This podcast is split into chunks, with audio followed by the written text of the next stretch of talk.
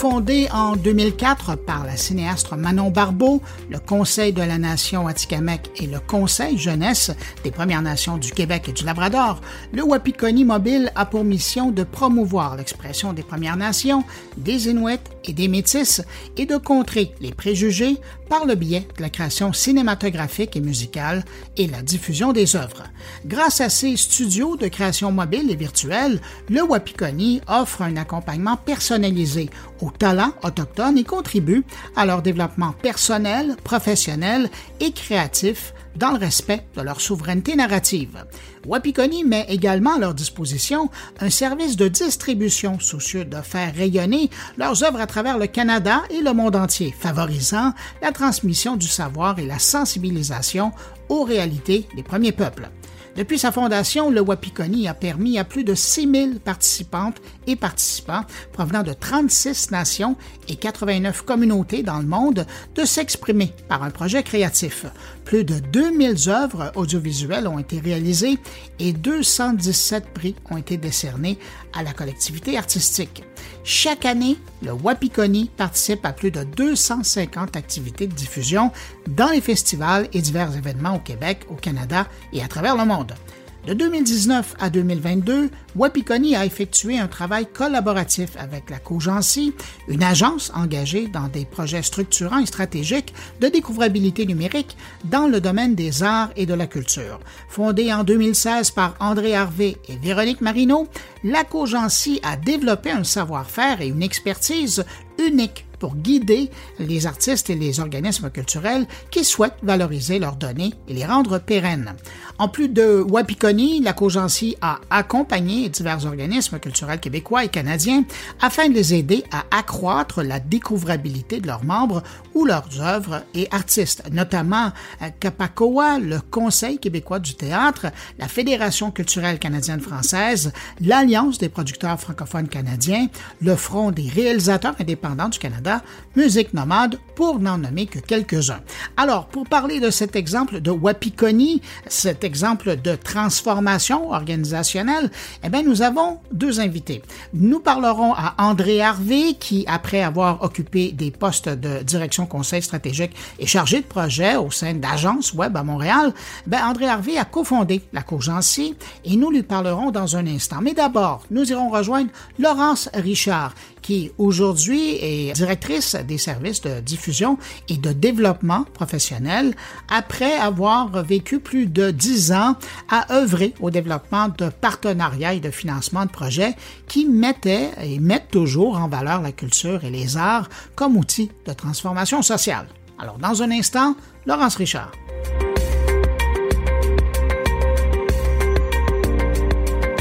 Laurence Richard, bonjour. Bonjour. Laurence, pourquoi on choisit de réunir ces données? Et donc, dans votre cas, pourquoi vous avez choisi de réunir vos données? Oui, ben très bonne euh, question. En fait, euh, nous, on a choisi de réunir nos données parce que c'est quelque chose qui devenait vraiment essentiel pour euh, assurer une meilleure circulation de l'information entre nos différents secteurs d'activité dans l'organisme.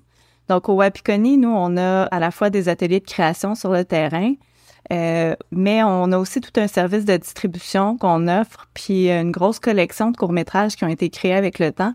Puis pour assurer ces services de distribution-là, puis euh, assurer aussi euh, les ateliers de sensibilisation qu'on offre, les tournées de diffusion qu'on organise nous-mêmes, ben, c'est essentiel d'avoir une bonne connaissance sur les films, sur nos participants. quand on parle de, de données, là, euh, on parle de données à la fois démographiques sur nos participants, donc on va parler de leur nation, leur communauté, leur âge, leurs coordonnées, leur biographie. Euh, après ça, on a toutes les informations qui concernent les films, qui sont assez, euh, assez vastes aussi, l'année de production, la durée, le genre, les synopsis, tous les documents légaux aussi qui nous permettent, qui nous donnent le droit de les distribuer après en festival puis de les diffuser dans différents contextes. Donc, euh, c'est sûr que nous, avec euh, avec les années, euh, ça fait une quantité assez substantielle d'informations qu'on a à gérer. ça fait 18 ans qu'on est qu'on fait des ateliers de création. Donc, comme je le disais, on a environ 1300 courts-métrages dans notre collection. On les diffuse dans, et on fait des soumissions dans environ 2000 festivals ou autres événements par année. Donc, c'est beaucoup, beaucoup d'informations à, utiliser pour nos équipes. Puis les fichiers Excel qui avaient été créés au fil du temps, au départ qui n'étaient pas standardisés, ben ça nous permettait plus d'avoir une bonne vision d'ensemble de ce qu'on fait pour pouvoir analyser notre travail, planifier nos stratégies de diffusion, de distribution. Donc, euh, donc voilà. Est-ce qu'il y a un moment ou une situation qui vous a fait prendre conscience que fallait le faire? Euh, il n'y a pas nécessairement un événement précis qui a enclenché ça, mais c'est sûr que tout le c'est beaucoup venu du travail de notre équipe de distribution où eux, ils travaillaient sur un seul gros fichier Excel qu'on appelait le tableau de la vie, qui est la vie des films, en fait, qui suit le parcours des films en festival. Euh, puis ça devenait vraiment extrêmement difficile à gérer euh, d'avoir toutes ces informations-là sur un seul grand tableau, d'avoir les coordonnées de nos participants ailleurs, parce qu'il y a des liens qui se créent aussi en notre équipe de, de distribution avec nos participants pour s'assurer qu'ils sont d'accord qu'on diffuse leurs films dans un contexte X ou Y, euh, qu'on les informe de toute façon aussi euh, du parcours de leur film. Donc, ça devenait vraiment compliqué à gérer avec des années et des années complets dans un seul gros fichier Excel. Euh. Ça devient difficile de gérer le patrimoine. Maintenant, une fois que vous faites ce constat-là, que vous choisissez de dire, OK, on va réunir nos données, de quelle manière vous vous êtes pris pour, pour arriver à faire ça? Oui, ben c'est sûr qu'on a fait affaire avec un premier consultant au départ euh, qui est Ivotis, euh, vraiment parce qu'on avait besoin de faire un premier diagnostic, d'avoir une vision externe aussi sur, bon, c'est quoi nos outils qu'on utilise, quelles données on utilise, comment on les utilise, qui doit les utiliser. Donc, il y a un premier diagnostic qui a été fait avec nos outils de travail qu'on utilisait déjà, des entrevues qui ont été faites avec les différentes équipes pour bien comprendre les besoins aussi. Puis à partir de là, euh, ce consultant-là nous a proposé de développer une base de connaissances qui est de type wiki, donc pour regrouper les informations qu'on a besoin d'utiliser. Euh, ça a pris un travail euh, assez colossal, je dirais, de nettoyage de données, de tri, de, il a fallu vraiment passer à travers tout ce qui existait, éliminer les doublons, s'assurer de standardiser aussi, puis de, de, se donner une méthode pour bien documenter nos données dans, cette nouvelle base de connaissances-là. Euh, la, complexité euh, souvent vient avec le fait que, par exemple, avec les nations, avec les, les participants qui travaillent de différentes nations, ben, les noms des nations, des fois, ils s'écrivent de différentes façons. Les noms des communautés s'écrivent de différentes façons. Euh, il y a des artistes aussi qui ont fait plusieurs films avec nous, qui au fil des ans ont choisi de changer leur nom, d'adopter un nom d'artiste en se réappropriant leur langue, leur culture. Fait qu'il faut être capable aussi de regrouper toutes ces informations-là quand on fait des recherches après pour pouvoir trouver, bon, ben, je veux toutes les, tous les films qui sont de la nation Anishinaabe, ben, il faut qu'ils soient tous réunis à la même place. Fait que c'est d'une grande complexité puis ça a pris quand même beaucoup de temps. La même chose pour tout ce qui est du parcours des films, les noms des festivals, tout ça, des fois, sont pas écrits de la même façon d'une place à l'autre. Fallait vraiment standardiser ça, réunir l'information euh, d'abord pour pouvoir utiliser cette base de connaissances-là par la suite c'est fou tout le travail que vous aviez à faire.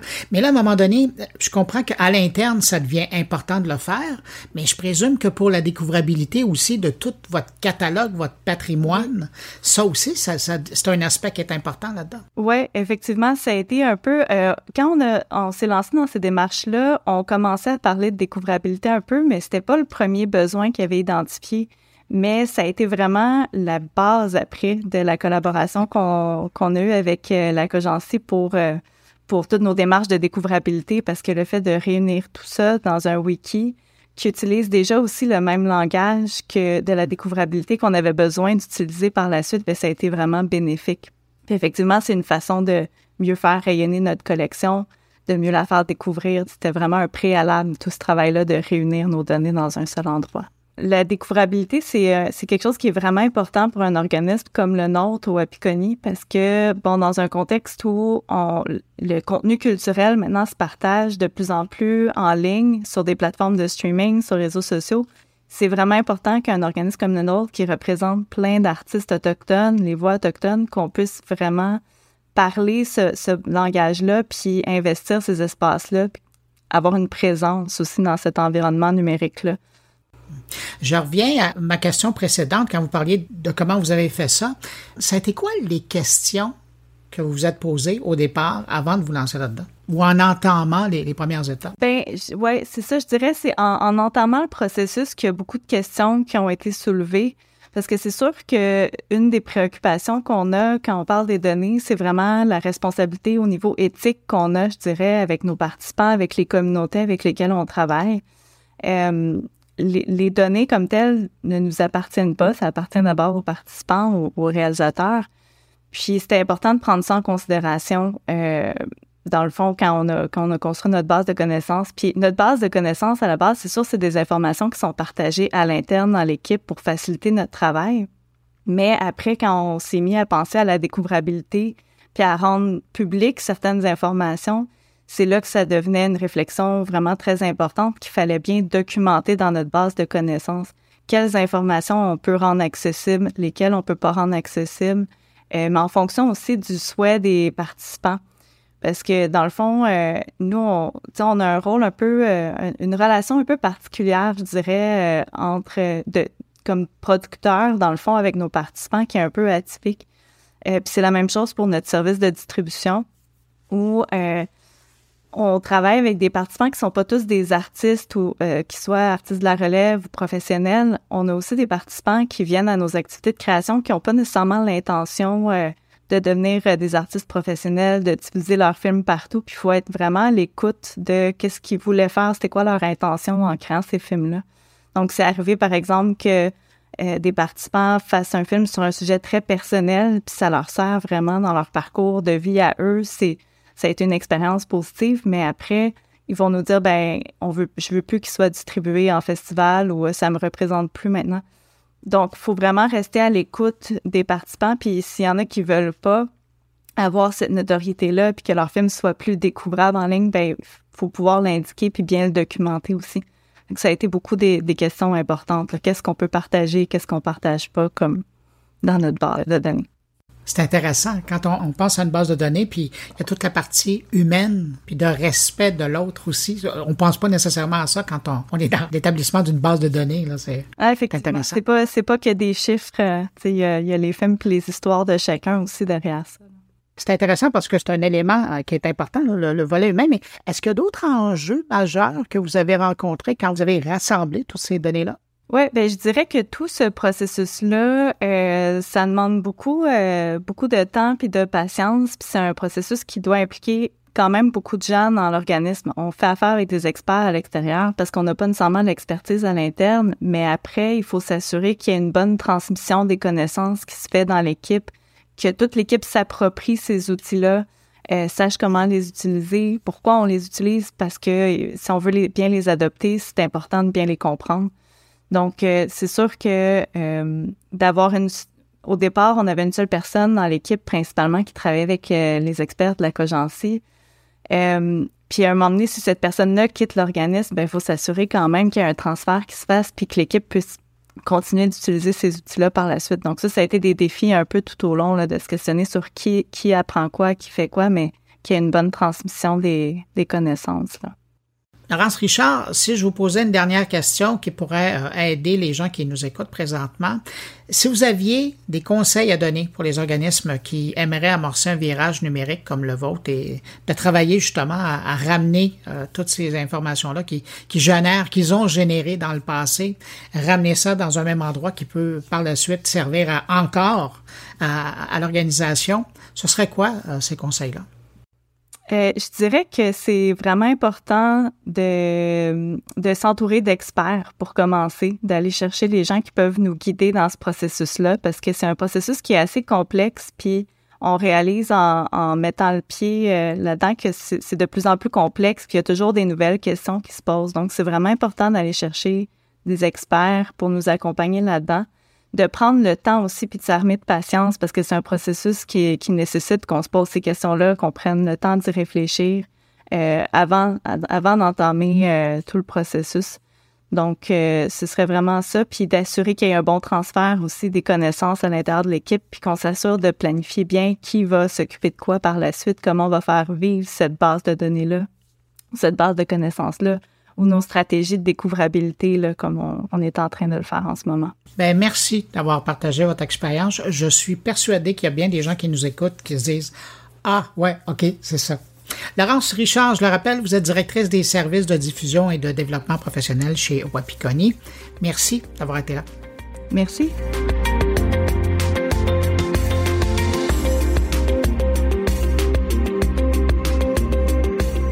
André Harvey, bonjour. Bonjour Bruno. André, la Cour Jancy a travaillé en étroite collaboration avec euh, Wapikoni. Quel a été le travail afin de rendre découvrable le catalogue de films produits par euh, Wapikoni? En fait, euh, quand Wapikoni nous a euh, rencontrés, la Cogency, leur souci, eux, en fait, c'était de rendre découvrable effectivement le catalogue des films qui ont été produits par Wapikoni depuis euh, qu'ils existent. Et nous, euh, ben pour commencer, on a fait un diagnostic de présence euh, numérique. Donc, on a regardé, quand on faisait des recherches sur Google, qu'est-ce qui ressortait comme information.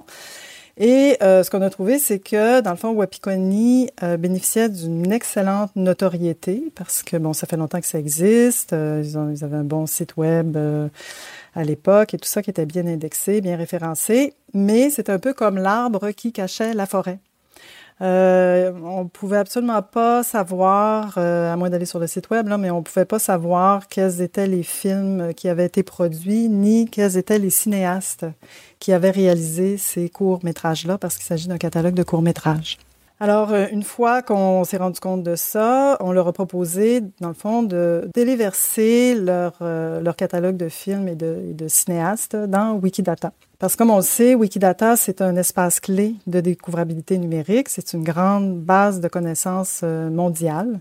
Comme Wapikoni avait déjà entrepris une démarche pour structurer leurs données, parce qu'il faut savoir qu'au départ, euh, Wapikoni fonctionnait comme la plupart des organismes culturels et même euh, des entreprises.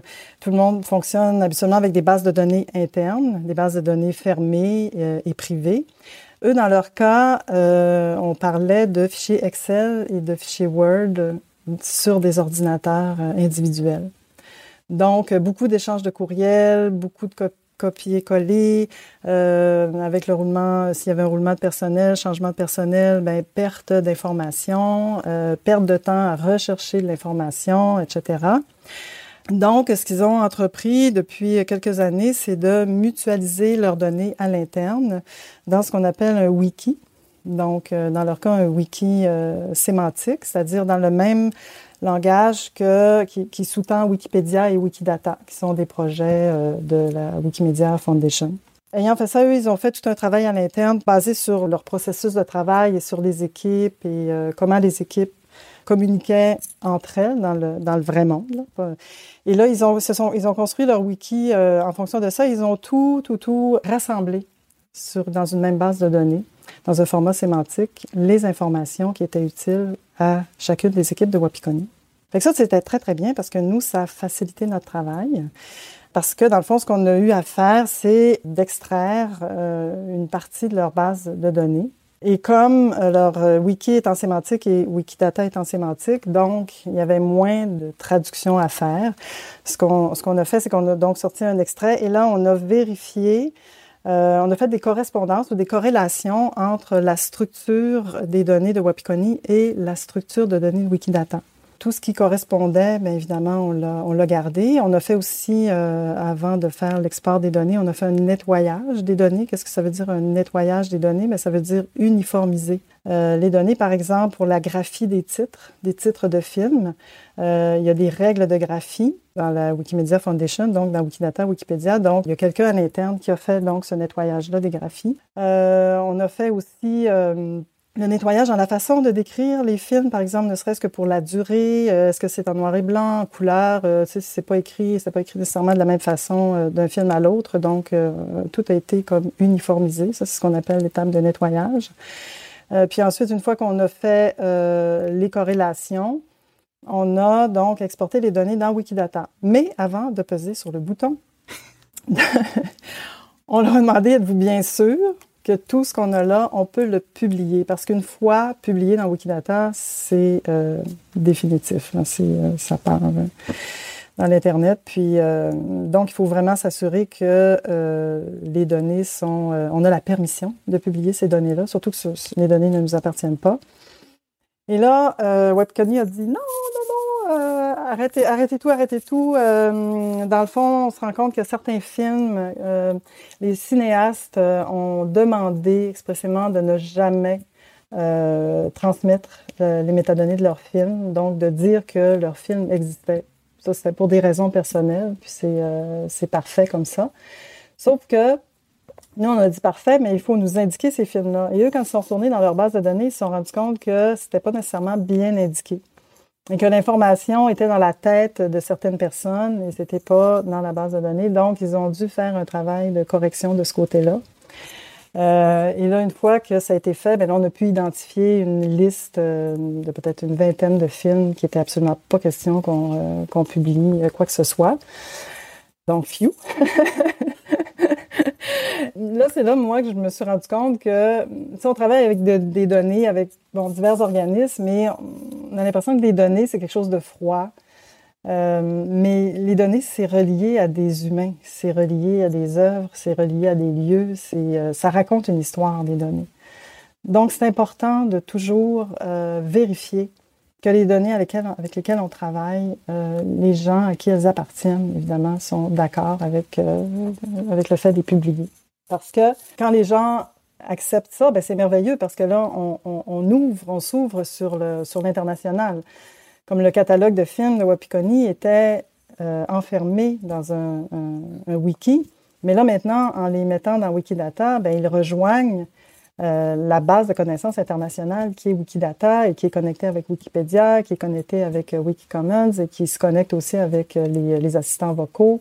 Donc, c'est un très grand vecteur de découvrabilité je trouve ça intéressant parce que vous nous avez amené à travers le, j'allais dire, le moyen fleuve tranquille, pour pas dire un long fleuve tranquille, parce que ça s'est quand même fait dans une période raisonnable.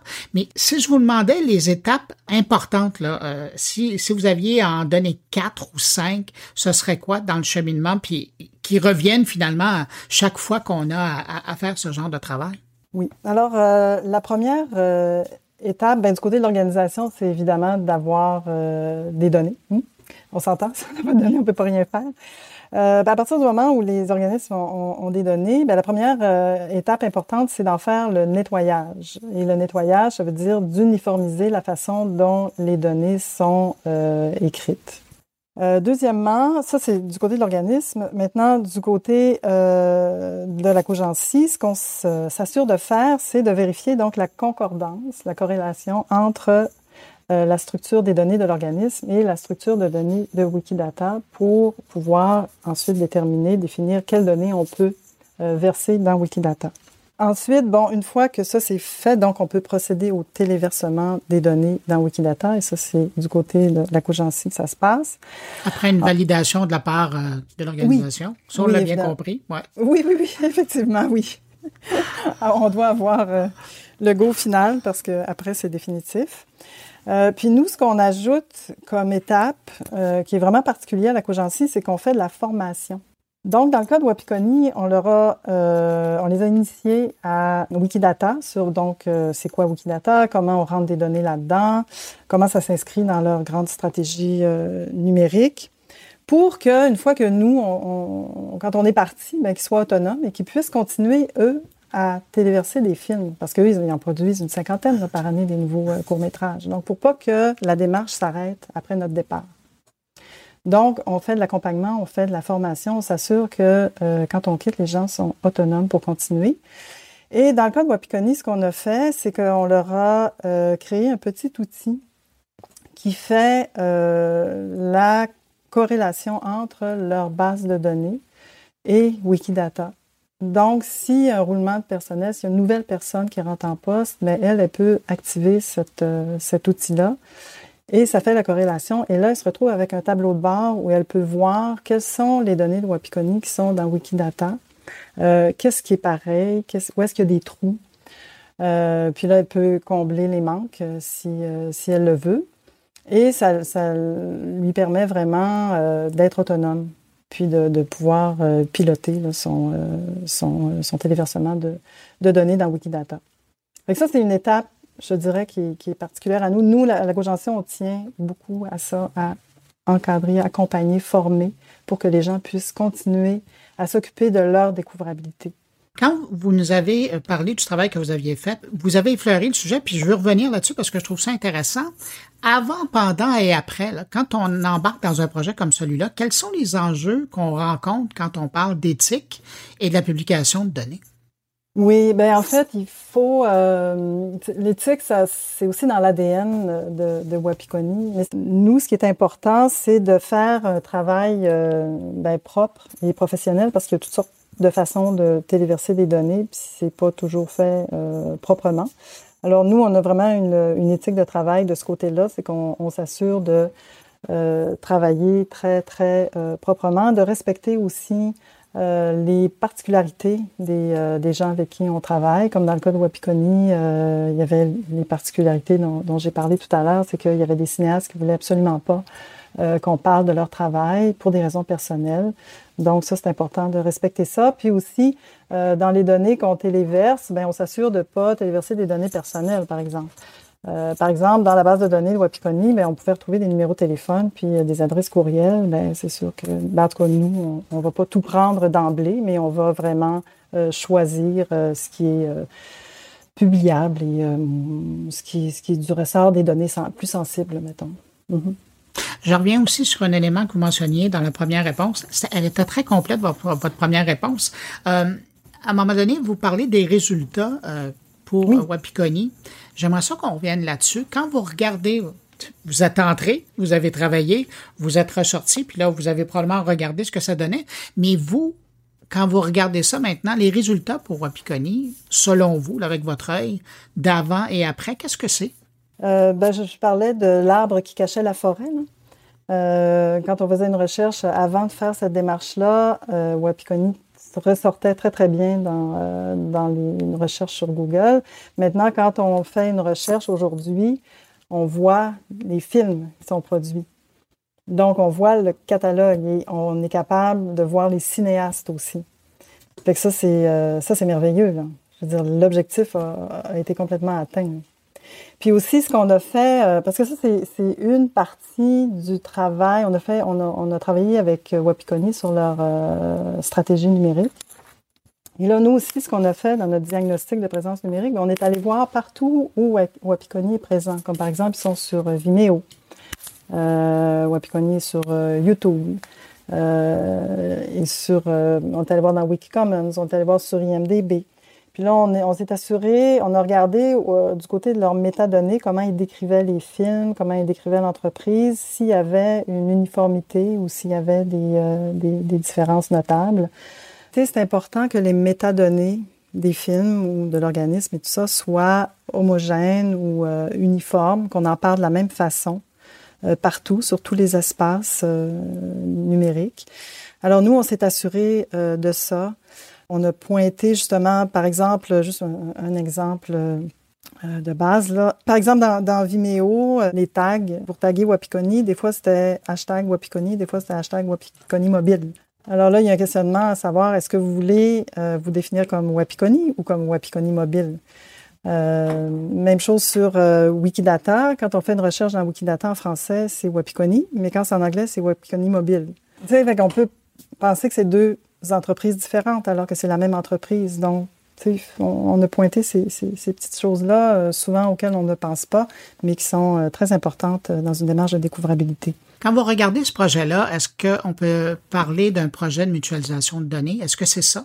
Quand on parle de mutualisation, souvent le, le, réflexe ou la compréhension des gens, c'est de dire ah ben oui, la mutualisation c'est entre différents organismes. Oui, c'est une définition, mais dans le cas de Wapikoni, il y a eu mutualisation, mutualisation, même si on parle d'un seul organisme, il y a eu de la mutualisation à l'interne, parce que tout le monde fonctionnait dans des silos euh, avec euh, des fichiers Excel, euh, des, documents Word, comme je le disais au, début.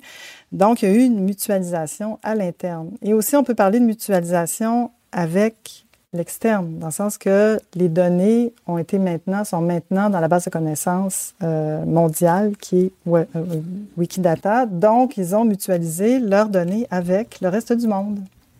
Alors, la mutualisation, c'est pas juste mutualiser des données entre organismes différents. Pour vous qui travaillez dans ce milieu-là, quand vous regardez la mutualisation des données, selon votre expérience, c'est quoi les bénéfices? Ben, les bénéfices de mutualiser ces données, c'est que, ben, premièrement, euh, on est toujours plus fort à plusieurs que, seul dans son coin. Euh, ben, ça permet de répondre à des questions euh, auxquelles on ne peut pas répondre tout seul. Ça permet de faire ressortir des tendances. Ça permet que les données soient interopérables. Ça permet de les croiser avec des données, par exemple, en santé ou en tourisme, dans d'autres secteurs d'activité, pas juste notre secteur à nous. Donc, ça décuple les, euh, les, les, réponses à différentes questions qu'on peut se poser. André Harvey, cofondatrice de la merci d'avoir partagé cette expérience de travail et de mutualisation des données avec les gens de Wapikoni. Mais je te remercie beaucoup, Bruno, pour euh, cette entrevue.